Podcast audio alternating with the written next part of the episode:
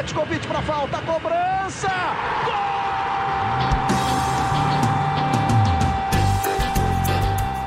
Está entrando no ar o podcast Sabe de quem? Do rubro negro, da nação, é o GE Flamengo.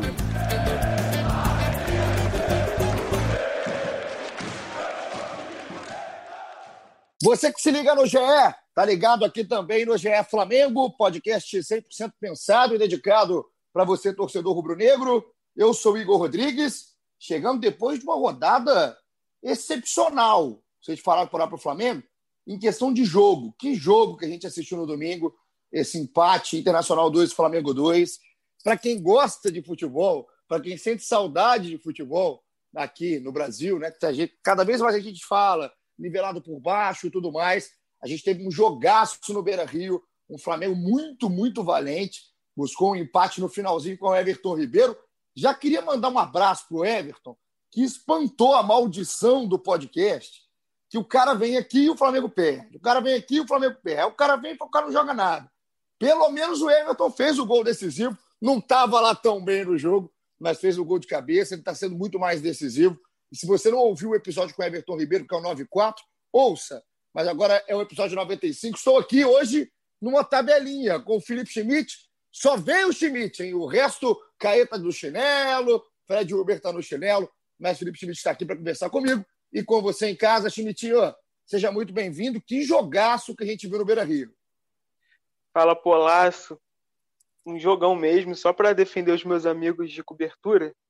Nosso amigo Fred Uber está curtindo férias, né? No meio da, do furacão ele está curtindo férias. E o nosso amigo Caê teve um problema que o celular dele morreu. O celular dele apagou e ele está é, sem contato, então infelizmente ele não pôde participar dessa edição. É, fica eu e você aqui, né, para falar desse jogo. Para mim foi um, foi um jogaço mesmo, é, mas que o Flamengo soube mostrar um pouco a força dele do seu elenco também, é, para conseguir um resultado que eu acho que a longo prazo vai ser muito importante nessa briga pelo título aí do Campeonato Brasileiro. Não, um jogo espetacular, na minha humilde opinião, o melhor jogo aí do futebol brasileiro no ano. Um jogo bom de ver, um jogo diferente, né? Que a gente não está tão acostumado mais aqui no futebol brasileiro. E aí é um jogo que rende aquela manchete que o torcedor adora, né? Brincar. Depois estava vendo aqui o Seleção Sport TV dessa, dessa segunda-feira, o Luiz Roberto, nosso querido Luiz Roberto, que dá voz aqui para o nosso podcast na abertura do GE Flamengo, soltou que o Pedro tem mais recurso até que o Lewandowski. Já soltou o Luiz Roberto. Estão falando em melhor jogo do mundo no fim de semana, porque teve um Barcelona e Real Madrid não tão bom assim. O jogo do Manchester também não foi nada demais. E esse sim foi um jogaço. Então você que se liga aqui no ge.globo/podcast ou pelo Spotify, ou em todos os agregadores. Hoje a gente fala de jogo de futebol bom. Schmidt, me explica, antes de qualquer coisa, me explica o que foram as falhas de Maurício Isla e principalmente a falha do Gustavo Henrique. Existe defesa?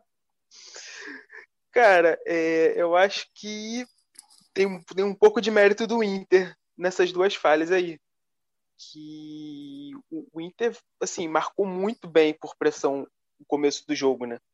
É, claro que foi, foram falhas, né? Os dois falharam. Por mais que o Inter estivesse pressionando e, e, e, meio que induzindo eles ao erro, eles falharam. Eu acho principalmente o Gustavo Henrique, né, cara? Que ele dá a bola toda errada, né? O Isla ali, eu acho que ele, ele erra o tempo, sei lá, mas o Gustavo Henrique ele tinha acho que ele tinha opção, ele dá um passe pô, no alto pro, pro, pro goleiro. Mesmo se a bola fosse pro, pro Neneca, ia ser difícil o Neneca dominar, se, se virar ali. Então foi muito ruim, mas acho que também tem mérito do Inter né, nas duas falhas, na pressão. É... Tanto que se você tirar até os dois gols, o primeiro tempo, para mim, a maior parte do primeiro tempo foi o Inter travando o Flamengo na saída de bola mesmo, mesmo em outros lances, o Flamengo não conseguia sair com a bola. É, e isso ficou muito ainda mais visível, porque no segundo tempo o Inter prega também, né? O Inter deu, deu tudo, deu a vida ali nos 45 minutos. Segundo tempo teve que recuar, não, não aguentou, não aguentou o ritmo esperado, né? Que era um ritmo insano, o maluco do poder gritando que nem um louco. Até o Cudê acho que parou de gritar no segundo tempo, porque não tinha como. É, então acho que foi isso, assim, acho que teve mérito do Inter, foram falhas mesmo, assim, tomada de decisão, até parte técnica também, mas acho que também teve mérito do Inter para proporcionar aquilo e também para aproveitar, né? Eu, eu, acho que foram alguns momentos, a gente está falando aqui das falhas antes de elogiar, porque tem muito a elogiar o Flamengo, o Flamengo do segundo tempo, principalmente, claro que tem a parcela do Inter na coisa, do cansaço, das peças que o, o Cudê foi obrigado a trocar, por exemplo, o próprio Galhardo. Uhum. O Edenilson pregou de uma forma absurda, porque correu demais. Agora, como joga a bola, o tal do Patrick, hein? Muito que jogador bom. enjoado, meu irmão. E há muito tempo, né? Não é o Patrick só de agora. Patrick lá é. atrás ainda, lá do esporte. Já era esse Patrick que todo mundo conhecia, muita gente queria ter o Patrick. Incomodou muito, ele né? sempre vai bem. Sempre, cara. Ele adora. Jogo grande ele adora. Ele cresce, é o tipo de jogador assim. Incomodou muito o Flamengo no primeiro tempo. Só que no, no segundo tempo, Schmidt, é, eu acho que entram dois jogadores aqui na nossa discussão, que é essencial para a gente falar do que foi bom. É, um é o Gerson. Vou começar pelo Gerson. Uhum. Cara, eu, a minha pergunta para você, acho que é a pergunta de muita gente. Não está muito claro que quando você mexe numa posição de um jogador na frente, no caso é o Vitinho que a gente está falando, e precisa mexer na posição do Gerson, você tirar o Gerson do lugar que ele quer for jogar futebol, não é muito claro que isso faz o Flamengo perder, não, porque o Gerson livre, o Gerson no meio-campo mesmo, sem estar ali aberto na esquerda, ele uhum. rende demais. O Gerson acabou com a bola no segundo tempo. Premi... Foi premiado né, no fim do jogo com assistência para o Everton Ribeiro fazer mais um gol de cabeça, no alto dos seus 1,74m. Então, é, é um Gerson que esse Gerson é aquele que se acostumou a ver em 2019, que desequilibra. Tem a ver com posicionamento em campo, tem a ver com a ideia de jogo do Domi às vezes pensando também no coletivo. Como é que você enxerga essa mudança do Gerson dentro do mesmo jogo? Cara, acho que é um dilema, assim, até engraçado, né? Se você pensar, ele tinha o Vitinho e o Gerson, né? Ele teria que mexer nesses dois. O que, que ele faz? Ele pega o jogador que não rende tanto, que é o Vitinho, e coloca numa posição que ele rende menos ainda, ou mantém ele numa posição que ele estava rendendo melhor e, coloca, e improvisa o Gerson. Porque o Gerson, tudo bem, ele joga muito bem pelo meio. Mas o Gerson, qualquer lugar que tu bota também, cara, o Gerson entrega. O Gerson na ponta esquerda contra o Barcelona, lá de, de Guayaquil, teve uma atuação muito boa.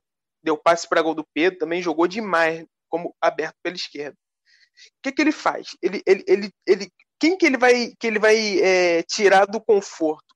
O cara que rende mais ou o cara que rende menos? É um dilema muito, muito, assim, né? Eu acho que não tem, não tem certo e errado. O jogo mostrou que o, o ideal teria sido o Gerson pelo meio. Mas eu nem condeno tanto ele ter começado com o Vitinho por dentro e o Gerson pela esquerda. Assim, acho que ele é. teve. O, o, o Domi acaba tendo o mérito de que ele viu que não estava funcionando e trocou. Perfeito, né? perfeito. E aí eu funcionou. acho o, a questão da mudança, porque assim, é obviamente você. Até, até você explicação é muito boa, porque é até óbvio e mais sensato talvez você mexer e tentar melhorar quem não rende e deixar o cara que rende Exatamente. na outra é, posição. É... O pensamento é até certo. Agora, a minha ideia aqui do lado de cá é quando hum. eu vejo, por exemplo, o Flamengo sem o Arrascaeta, que é um uhum. cara criativo no meio-campo, e mesmo com a presença do Everton, ou sem o Everton e com o Arrascaeta, o Flamengo não pode perder o seu principal meio-campo. É, porque que no caso é o Gerson porque aí o Flamengo fica refém, né? De uma individualidade ali do, do Everton, de um lance do Pedro, igual ele fez. A gente vai falar do Pedro já já. Então, é legal Mas como ele ter essa percepção. É, é legal como ele, ter essa percepção Everton, do jogo. Eu acho que como ele tinha o Everton, ele meio que se permitiu é, abrir o Gerson, já que ele tinha o Everton. De repente, se ele não tivesse o Everton e o Arrasca, aí talvez ele pensaria diferente. Não sei. Mas eu acho que o grande mérito é esse, ele ver que não funcionou e, e, mudar. E aí o jogo muda completamente, né? Porque o Gerson faz um segundo tempo espetacular, toma conta do meio campo. O próprio Vitinho até melhora jogando aberto, porque ele no meio ele não, não foi bem. Ele, ele demorou muito para tomar decisão, né, cara? Ele pegava a bola, demorava muito para soltar, para resolver o que fazia. E nesse tempo, o Inter no primeiro tempo vinha, vinha babando, né? Roubando a bola dele. Então, essa mexida ali acho que ajudou muito, clareou muito o jogo do Flamengo no segundo tempo. E tem assim, uma, é, é tão dominante o Flamengo no segundo tempo que é, é uma loucura, cara. É, o que acontece, a, os números, as estatísticas. O Flamengo uhum. terminou acho, com 77% de posse de bola só no segundo tempo. quase cinco vezes mais passes trocados do Flamengo. Uhum. Então foi um internacional recuado, valente também, a gente tem que falar aqui. Jogou futebol no primeiro tempo, foi até onde deu no segundo, e o Flamengo é muito superior tecnicamente. Então, é como que o Flamengo conseguiu construir? Eu acho que o Domi está entendendo várias coisas. Existe a evolução no Flamengo. Esse time, para mim, é cada vez mais, mais candidato, cada vez mais uhum. favorito ao título brasileiro, e o Domi vai entendendo. E aí vem minha outra parte da pergunta. Se ele foi muito bem nessa leitura do Gerson, por exemplo, tentou, essa tentativa é justa, é honesta, ele foi, mudou, o time cresceu, estava abafando. Por que, que ele demora tanto para mexer, Schmidt? Assim, é, é, é, aquela coisa do banco, ele estava ele tava gostando do que estava vendo, mas não tinha um jeito de entrar um ou outro jogador e não mudar tanto a coisa, porque o Flamengo só foi mexer depois dos 35 do segundo é. tempo. É, é, é uma coisa. Empatar, né? E conseguiu empatar, né? É, então, assim, essa demora de substituição você acha, você também vê como demora, ou você não acha para você isso se justifica, isso se explica e por algum motivo, por, por, talvez pelos desfalques que o Flamengo teve, né? No jogo, mais uma vez, bastante desfalcado. Qual que é a sua leitura também nessa visão da substituição? Cara, eu acho que o Lincoln, por exemplo, poderia ter entrado antes. Porque o Flamengo estava criando, estava martelando, mas não estava fazendo gol, não estava conseguindo finalizar. Então, se tivesse o Lincoln se o Lincoln tivesse entrado um pouco mais cedo, seria um, um cara mais na área, um cara para finalizar. Eu acho que teria ajudado. Mas eu entendo um pouco o lado dele, porque o Flamengo estava dominando muito, cara. Assim, tava. Era assim, era questão de tempo para sair o gol, tanto que saiu. É, eu acho que na cabeça do, do nosso querido Domenic, ele pensou assim, pô, se eu mexer, é capaz de, de tirar esse, esse acerto, né? E, tipo, ele realmente não tinha muita opção no banco, né? O Michael entrou, já não foi, né? Não, não, rendeu tanto, apesar de ter participado ali da jogada do gol, né? Ele dá um giro bonito ali, clareia um pouco. Mas as outras, as, as ações anteriores dele não foram tão boas. O Pedro Rocha ele não tá 100%, né? Ele foi mais para seguir a preparação para poder jogar na Copa do Brasil, mas nesse jogo contra o Inter ainda não era, não era 100%. Então não tinha tanta opção. A opção mais era o Lincoln. Acho que ele poderia ter entrado com o Lincoln um pouco antes. Você acha que o Pedro não tinha, o Pedro não tinha condição nem de jogar a reta final do jogo, Schmidt? É, acho que aí acho que seria um, já um assim uma ousadia, entendeu? Mas acho que ele poderia, de repente, no lugar do Michael, né? Exato. Porque o Pedro, o Pedro Rocha, acho que ele tem muito mais a oferecer, né? Em questão técnica do que o Michael. É uma pena que ele não esteja conseguindo ter uma sequência, porque eu acho que, ainda mais nesse momento aí de muitos desfalques, de, de elenco rodando ainda mais né, do que antes, acho que ele teria muitas oportunidades de ter uma sequência e mostrar o trabalho dele. Mas eu acho que é isso, cara. Assim, eu acho que o Domi pensou, cara, tá funcionando, o gol não tá saindo por, por capricho, não vou mexer tanto. É, eu só discordo, acho que eu colocaria o Lincoln um pouco antes para tirava um volante ali, já que o Inter já estava pregado, não conseguia nem contra-atacar mais. Colocava mais um atacante ali dentro da área para ver se o saía mais, mais cedo, né? De repente dava é... virar. É porque é impactante, né? Quando você vê. A gente, primeiro, que a gente está vivendo um, um, período que são permitidas cinco substituições. E aí, quando se chega aos 35 do segundo tempo, o Flamengo estava atrás do marcador, né? Estava 2 a 1 um para o Internacional. E o Flamengo ainda com todas as substituições a fazer é, é, é, é pelo menos curioso. Então é legal é. a gente debater opinião assim. É, eu também fico muito, eu lamento muito o Pedro Rocha, cara, porque eu acho que quem, obviamente, tecnicamente ele entrega mais que o Michael e eu acho que ele tecnicamente entrega, entregaria menos que o Vitinho. Que o Vitinho tem mais qualidade técnica do que o Pedro Rocha. Mas eu queria ver o Pedro Rocha com sequência, né? Porque o Vitinho oscila uhum. demais.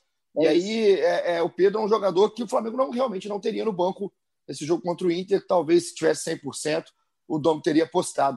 Mas vindo de Pedro não. Rocha para outro Pedro, ah, outro, esse sim, que está jogando aí. muita bola, que para o nosso querido Luiz Alberto já está melhor que o Lewandowski, é, a, gente, muita gente vai brincar com essa frase, eu tenho certeza. Agora, até que ponto a gente pode, não comparar com o Lewandowski, não, mas até que ponto a gente pode já começar a pensar em Pedro como o principal camisa 9 do Brasil. É, é, é nesse status que ele está chegando, o Schmidt. A briga dele é só com o Gabriel, hoje em dia, é a briga interna dentro do Flamengo, que mostra a qualidade que tem esse time. Porque o Pedro não só decide uma jogada sozinho no primeiro tempo, no gol de empate, né? ele recebe do Isla, ganha na dividida no corpo, fica em pé, carrega pelo meio, vai vendo espaço, bate de fora. É uma jogada que tem tudo ela tem tudo num cara, né? Um cara que não é só aquele finalizador de último toque. O Pedro tá fazendo coisa demais, deu chapeuzinho, tá, distribuiu passe, jogou o jogo inteiro, mais um jogo que ele marca, enfim. Qual o tamanho do Pedro Schmidt hoje, né? não só de importância no Flamengo, mas como o, o camisa 9 do futebol brasileiro? Cara, é... eu, nem, eu nem, não vou nem falar que eu vejo muitos jogos, né? Muitos jogos, mas acho que tem tempo que eu não vejo eu não vejo uma atuação tão completa de um jogador, não só de atacante, mas de um jogador numa partida assim, de alto nível. Eu não tudo que ele fez deu certo. É impressionante. Tem muito tempo que eu não vejo uma atuação dessa. É, eu acho que não tem nem briga com o Gabigol, cara, na real. Acho que ele não briga com o Gabigol. Entendeu? Ele, ele é titular hoje. Eu acho que o Domi vai ter que dar um jeito de colocar os dois. Acho que não tem, não é um ou outro. Acho que tem que ser os dois. E aí, e aí o nosso querido Domi tem ganha é. bem para resolver isso, né? É, ah, ganha, que, cara, ganha, quase igual o Felipe Schmidt. Ah, porra, quem dera. Cara, assim, é, para mim o Pedro hoje né, disparado o melhor atacante do futebol brasileiro. É, completo, mim ele é completo. Ele, ele finaliza, ele cria, ele faz pivô, ele sabe para jogar, ele, ele dá passe. É, ele consegue, como você falou, ele cria uma jogada sozinho, ele resolve uma jogada sozinho, como foi o gol. Teve várias jogadas ontem também que ele recebe na área assim, meio sem, sem espaço, sem, sem muito o que fazer, ele dá, consegue um rebote, finaliza, gera um rebote e tal. Então acho que hoje ele é essencial, ele está sendo é, muito importante nessa sequência do Flamengo, principalmente sem o Gabigol. Mas o Gabigol voltando, cara, eu acho que jogam os dois. E aí, e aí tem que dar um jeito de. eu, eu penso, eu, eu tava até pensando nisso ontem. Eu acho que talvez o Gabigol ele vai entrar ali não pela ponta direita, mas por dentro, sabia? Meio que um segundo atacante ali, como o Vitinho tá jogando. Talvez o Gabigol mais ou, mais ou menos a gente pensar no que foi até mais o jogo com o Corinthians, você fala, né? Da questão do Gabigol flutuando é. atrás do Pedro eu acho que, seria isso. Eu acho que ele pode, pode ter ali. Só que aí fica a questão, né? Vai colocar o Arrascaeta e o Bruno Henrique aonde? É, não, ele, tem, ele tem um belíssimo problema na mão. Eu queria ter esse tipo de problema, porque é, o Pedro não pode sair. Hoje não tem como realmente tirar o tem Pedro. Como, como. Joga demais, acerta praticamente tudo que faz. Não acerta em gols, né? Mas tudo, tudo vira chance. Quando tudo que ele faz dá certo. Exato, passa perto do Pedro, tá num nível muito grande mesmo, muito muito acima. É, é, legal a gente ver jogadores assim jogando no futebol brasileiro. E eu acho que tudo isso a gente, a gente bate, a gente corneta, a gente elogia quando tem que elogiar. Eu acho que isso é uma hora de elogiar também o trabalho do Domi, né? De entender aí que o uhum. como, o Pedro tem que jogar. O Pedro não tem compromisso, aquele compromisso tático que todo mundo não. enche a paciência. Não, o Pedro não tem. O Pedro não tem. O Pedro está com muita liberdade dentro de campo. Eu tenho visto isso jogo a jogo. Tem jogo que ele fica mais parado lá dentro mas o, o, tal jogo posicional sendo mais entendido, né? O Pedro ocupa espaços quando sai o jogador de lado. O Everton ontem, por exemplo, foi para o meio, o Pedro estava aberto na direita numa jogada do segundo é. tempo. O Everton ele centralizado. Talvez, ele talvez seja um, um, dos jogadores que melhor assim, entenderam essa proposta do, do Domi, né? É, ele, é, é, é, é, é o tipo do cara que ele teve maturidade para entender né, o que, que é uhum. o estilo de jogo é. ofensivo do Domi. E isso aí para o treinador é ótimo e para o Pedro está sendo melhor ainda tá jogando muita bola, tá jogando muita bola e realmente vai ser um problema para o Domi para escalar essa galera inteira. Então é muita gente no ataque do Flamengo para escalar, Schmidt. Pô, demais. E para completar do Pedro, cara, eu lembro quando o Domi estava sendo contratado, a gente entrevistou o centroavante do time lá do Nova York, né? Foi o último time do Domi. E o cara, é até brasileiro, o Weber. Ele falava, cara, tinha jogo que eu tocava na bola três, três vezes, cinco vezes e eram três chances de gol né? Que, ele, que era essa questão, ah, você, não, você tem que esperar a bola chegar até você. O Pedro toca muito mais na bola, né? O Pedro participa muito mais. Muito então, mais. Eu, você vê como tá assim a importância do Pedro, a participação dele no, no jogo. Então, é, acho que é um cara que se adaptou muito bem a esse estilo do Dome, tá entregando. É, e agora tem que ver se o Flamengo como, quando o Flamengo vai resolver a situação dele, né? Que o empréstimo é até dezembro, o Flamengo tá, tá conversando com, com os empresários dele para saber a melhor forma de, de, de, chegar a um acordo, né? Você vai tentar um novo empréstimo, você vai logo comprar. É, são 12 milhões de euros, né? Opção de compra. É, e a opção de compra é só até dezembro. Se passar, perde essa opção e do jeito que o Pedro está jogando, ele está valorizado no mercado. É, então, o Marcos, Marcos Braz, fique ligado, porque a torcida do Flamengo, obviamente, vai querer a, a manutenção do Pedro aí no time, porque está jogando muita bola Até para eu passar aqui, Schmidt, é para quem não viu o jogo, né? O Pedro ontem deu, por exemplo, 16 passes certos. Se o Weber falou três, né, Schmidt, que ele tocava três, é. quatro vezes na bola, são cinco, quase cinco vezes, mas só em passe certo. Uhum. O Pedro deu dentro de campo ontem, além do gol. É, é, tá jogando muito, tá no nível muito acima. Agora, pelo resultado, pela tabela, pelo que foi o jogo, o jogo de primeiro e segundo tempo distinto, assim, Schmidt, qual é o gosto que sai para o torcedor do Flamengo, que você, no seu feeling aí, viu em rede social e tudo mais, e também na sua análise, né? Porque o Flamengo segue aí com a mesma pontuação do Inter, o Inter é o líder do campeonato até o momento. O Flamengo amassou o segundo tempo, teve bola na trave, o Pedro perdeu um gol depois que o cara tirou quase dentro da linha. Enfim, qual é o, o tamanho desse empate? É um empate a, a se comemorar, porque foi no finzinho, que foi de um time que mostrou mais futebol, ou é um empate de aquele gostinho amargo, azedo no fim, ter deixado escapar dois pontos? O Domi fala isso, né? Deixou escapar dois pontos. Uhum. Qual lado tá mais certo? Cara, assim, eu acho que o empate era o mínimo que o Flamengo merecia do jogo. Era o mínimo. E acabou conseguindo ali num pouco até com um pouco mais de emoção do que, que precisava. Eu acho que, assim, é, o resultado, claro que o resultado é importante, cara, mas acho que o que vale mais destacar é esse rendimento do Flamengo, né? A gente tem que pô, bater na tecla de novo. Cheio de desfalque, não tinha o Diego Alves, não tinha o Rodrigo Caio, não tinha o Arrascaeta, não tinha o Bruno Henrique, não tinha o Gabigol. Pô, são cinco jogadores aí, né, importantíssimos nesse time. Mesmo assim, conseguiu um empate, jogou muito, jogou para ganhar, poderia ganhar. Se tivesse mais uns cinco minutos ali, de repente conseguia virar.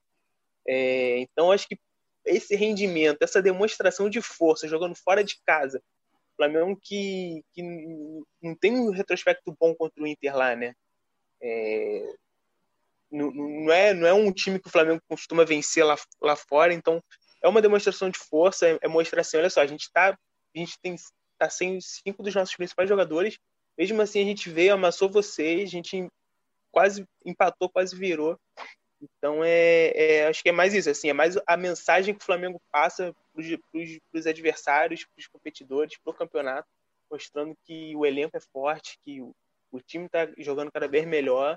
É, e assim, a longo prazo, né, cara? Não, não ganhou esse, mas pô, tem um turno ainda é, para jogar. É, é, se mantiver esse ritmo, é, essa, essa consistência, acho que vai ser muito difícil alguém brigar com o Flamengo aí pelo título. E agora foi bom, foi bom, né, ontem assim para o Flamengo, que o Internacional no segundo tempo, além de cansar, o Cudê foi obrigado a, a, aquela substituição do Galhardo, quando o Galhardo já estava sentindo, né? Ele pede para sair entre o pote, que aquilo ali mudou muito o jogo, né? Ficou mais claro ainda o que, que era a superioridade do Flamengo, que o Galhardo está numa fase exuberante. Aquele golzinho que ele faz cobertura no Neleca certamente, Bom. certamente preocupou muito o rubro-negro por aí. Uhum, e aí uhum. o gol foi anulado, né? Bem anulado, estava impedido o Galhardo, mas está jogando muito, mudou bastante o jogo no segundo tempo, porque o time do Inter não tem o elenco que o Flamengo tem. Então é. acho que esse é o recado. Se passa mesmo num 2 a 2 mesmo num jogaço que foi no Beira Rio. O, o recado que o Flamengo passa é um recado de, além de ter mais elenco do que tem o Inter, mais elenco do que tem o Atlético Mineiro e os outros a gente nem fala, o Flamengo tem futebol. O Flamengo está jogando futebol para buscar, de qualquer maneira, um resultado, mesmo que seja um empate no fim. O Flamengo ele realmente crava né, a sua bandeira aí no campeonato. Eu acho que é o grande favorito. E Inter e Atlético brigam. E só de botar Inter e Atlético na briga, eu acho que já fala o tamanho desses dois também. São dois grandes adversários. Mas o Flamengo, para mim, na minha opinião, está um degrauzinho acima dos outros. Agora, para a gente já chegar na nossa reta final, Schmidt, daqui a pouco Maurício Mota, nosso editor, coordenador, produtor, vai começar a gritar aqui no meu ponto, que no meio de semana agora vira a chave, né? É uma loucura o que acontece com o calendário do Flamengo também, calendário brasileiro. O Flamengo vai lá para a Arena da Baixada enfrentar o Atlético Paranaense. Jogo de ida das oitavas de final da Copa do Brasil. O que temos, Schmidt, aí, porque é o seguinte: vai pegar o Atlético Paranaense, depois a briga é no Brasileirão. E aí no Brasileirão a coisa não está bonita, não, né? A tabela, porque a 19 rodada é, é o São Paulo. Aí depois tem o Atlético Paranense de novo. Depois tem o Galo. Então, qual que, que você está achando aí? O que você sabe, o que você já viu? Que vem aí no meio de semana? Vem o Flamengo mexido, vem o Flamengo força máxima. O que, que a torcida pode esperar? Acho que tem, vai ter algumas mudanças, né? O, o, o Domi vai ter, vai ter quatro reforços estão viajando para Porto Alegre. O Flamengo vai ficar em Porto Alegre, vai se preparar lá até o jogo de quarta-feira, que é em Curitiba. é, o Diego Alves, goleiro, Bruno Henrique, Lázaro, atacante, o Daniel Cabral, volante, que, que é do Sub-20. Os quatro vão viajar para Porto Alegre, vão se integrar ao elenco, então são quatro novas opções para o Domi para montar esse, esse time para o jogo contra o Atlético. Eu acho que vai ser, vai ter essas mudanças, né? acho que o Bruno Henrique volta, Diego Alves já não sei, né? Teve um outro problema físico, tá, tá, com, tá com renovação encaminhada, a gente é, publicou isso nesta segunda-feira, tá, tá encaminhado para renovar já por dois anos, então já um, um problema menos para resolver. É, eu acredito muito que, que o, o Bruno Henrique volta. É, acho que tem uma, uma, uma, mexida aí de, de peça aí para dar um frescor. Lembrando que o William Arão e o Thiago Maia eles, for, eles estão suspensos de jogo contra o São Paulo, então provavelmente vão jogar agora também. É, acho que a partir daí o Domi vai montando esse time. É, o, Atlético, o Atlético não está numa fase muito boa também, né? Perdeu outro Tá nada. O Grêmio de virada, então acho que dá para dá para mexer nesse time, rodar um pouco e poder ter um resultado bom, né, para matar o jogo de repente na, na volta e também ter o time fresco, né?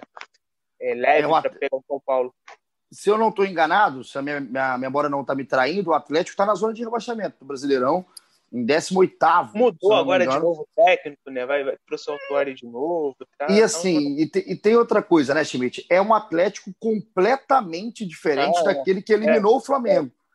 É. Né? Não tem. É, é, to, é realmente totalmente diferente do Atlético Paranaense campeão da Copa do Brasil, por exemplo, porque são jogadores, um time totalmente novo, é, tem, teve polêmica recente com o do Petraglia, cornetando a Petraglia, uhum. que é o presidente, cornetando o próprio torcedor. É, uma, é, é cada coisa que a gente não tá entende também. Lá, tá animado. Tá lá. animado. A coisa tá animada, então o Flamengo tem todas as condições de, de passar. Obviamente, a gente está falando aqui do favoritismo, olhando dentro de campo, tecnicamente, o número de jogadores é, que fazem diferença, a diferença dos elencos, mas é, é óbvio que é um jogo é perigoso. Pegar o Atlético Paranaense é perigoso sempre mas o Flamengo mas, tem assim, eu, condição. Eu acho, eu acho, que o grande, o grande diferencial que o Atlético tinha era jogar com a torcida, né? Na Arena da Baixada. E o Flamengo realmente. E o histórico é chato do Flamengo, demais. O histórico do Flamengo lá é complicado. Excetuando o ano passado que ganhou lá, geralmente o Flamengo não, não, não era muito feliz lá. Então, agora muda completamente, né, cara? Não tem torcida, não tem, não tem, não tem esse clima todo que fazia. Então, é, acho que é mais um, um ponto positivo para o Flamengo conseguir um resultado bom lá para finalizar na volta. E tem os caras lá que vieram do Atlético Goianiense, né? Que estavam naquele jogo do 3 a 0 do Flamengo, por causa do Renato Kaiser, o caso do Jorginho, jogadores que eram do Atlético Goianiense que vão reencontrar o Flamengo agora com a camisa do Atlético Paranaense. Então, Chimitinho, para a gente realmente encerrar aqui o nosso episódio de hoje, que eu já, já, já ouvi que são menos de cinco minutos para acabar, é Daniel Cabral e Lázaro são os dois garotos, talvez a que a torcida menos conheça, principalmente o Daniel, porque é legal a gente falar, né? Como é que está tendo cada vez mais oportunidade desses caras estarem vivendo no ambiente de, de profissional, indo para jogos importantes, sabe? Vai pegando um pouco mais de bagagem, mais de cancha. E o Daniel, cara, talvez seja o grande jogador aí da base do Flamengo, para uma posição que o Flamengo hoje não tem substituto. Ali, não, não, não entra ninguém para ser poupado entre Thiago Maia e o Arão, principalmente, o Gerson também nessa, nesse bolo que joga ali por trás, joga, o Gerson joga de qualquer posição, mas não tem ninguém, né? Você pode colocar o Gomes, mas o Gomes, na minha opinião, pelo que eu vi o Gomes jogar no futebol de base, é um pouco mais avançado do que Arão e do que o Maia. E o Daniel Cabrão, jogadoraço. Na base, assim, passou por todas as etapas muito bem no Flamengo. É campeão do mundo sub-17, ele e o Lázaro com a seleção brasileira. E o Noga, né? Então, o Noga também. O, o Noga também, exato. Então é um moleque que eu achei muito legal. Assim, o Flamengo renovou há pouco com ele, ter dado essa, essa nova chance, né, essa primeira grande chance para o Daniel Cabral, que é outro que eu aposto muito. No mesmo balaio de aposta do Neneca, do Natan, uhum. inclusive, superou a expectativa, não seria minha primeira aposta na defesa, olhando o futebol de base do Flamengo. Noga, para mim, num, num, num sentido, está até à frente do, do Natan na base, mas em cima o Natan está fazendo é, atuações, desempenho dele está sendo incrível, assim, numa frieza, numa seriedade. Então é bacana a gente ter o Daniel e o Lázaro. E talvez pinte oportunidade, né, Timite? Resolver fazer um misto, quem sabe. É porque, é porque, assim, tem uma questão do Daniel aí, porque o Gomes, ele tá com a seleção sub-20, né? O Gomes só volta, tá, fica até o dia 31, até o sábado, com a seleção sub-20. E como no dia primeiro, não sei, a gente não sabe como vai ser essa logística para o Gomes voltar, ele, a seleção está em Itu, está em São Paulo, acho até que dá. Mas como ele está na seleção e o Flamengo não vai ter nem o Arão nem o Thiago Maia contra o São Paulo, acho que foi, foi legal, assim, botar o Daniel agora já para ir para o grupo, ficar uma semana com o grupo, ser observado de perto, para de repente, não contra o Atlético, mas de repente contra o São Paulo ele ter uma oportunidade, né? É, vamos ver como vai se, vai, é, se desenrolar essa semana. É, talvez ele até entre, ganhe alguns minutos contra o Atlético. E o Lázaro também, cara, o Lázaro fez gol no esse fim de semana, né, no sub-20, iniciou a jogada do outro gol, tá começando a, a pegar ritmo, a, a, a mostrar realmente o, o, a qualidade dele no sub-20, né?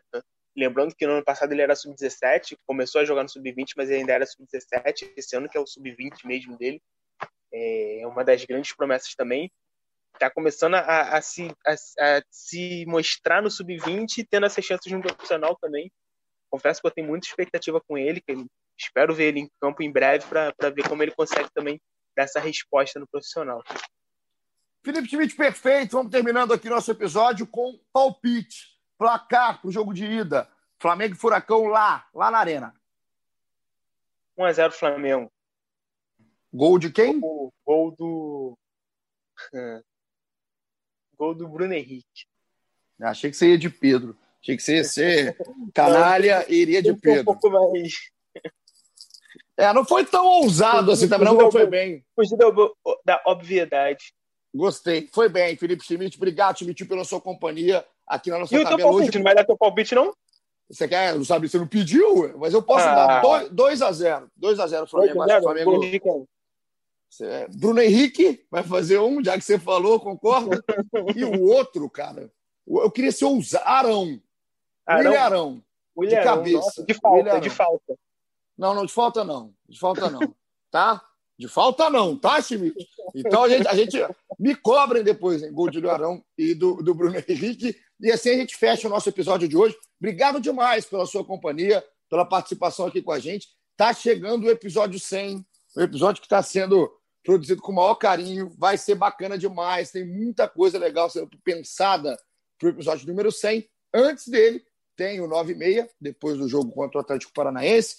Tem o 98, depois do jogo contra o São Paulo. O 99, depois do jogo contra o Atlético Paranaense de novo. E aí o 100, Schmidt, é depois do jogo contra o Galo e é, com participações especiais de tudo que é lado. Então, assim, que o Flamengo faça por merecer um grande episódio 100 daqui do nosso podcast. E, claro, você é nosso convidado de honra sempre, não só no 100, mas em todos. Um abraço para todo mundo que ficou com a gente aqui até agora. Tamo junto. Até a próxima.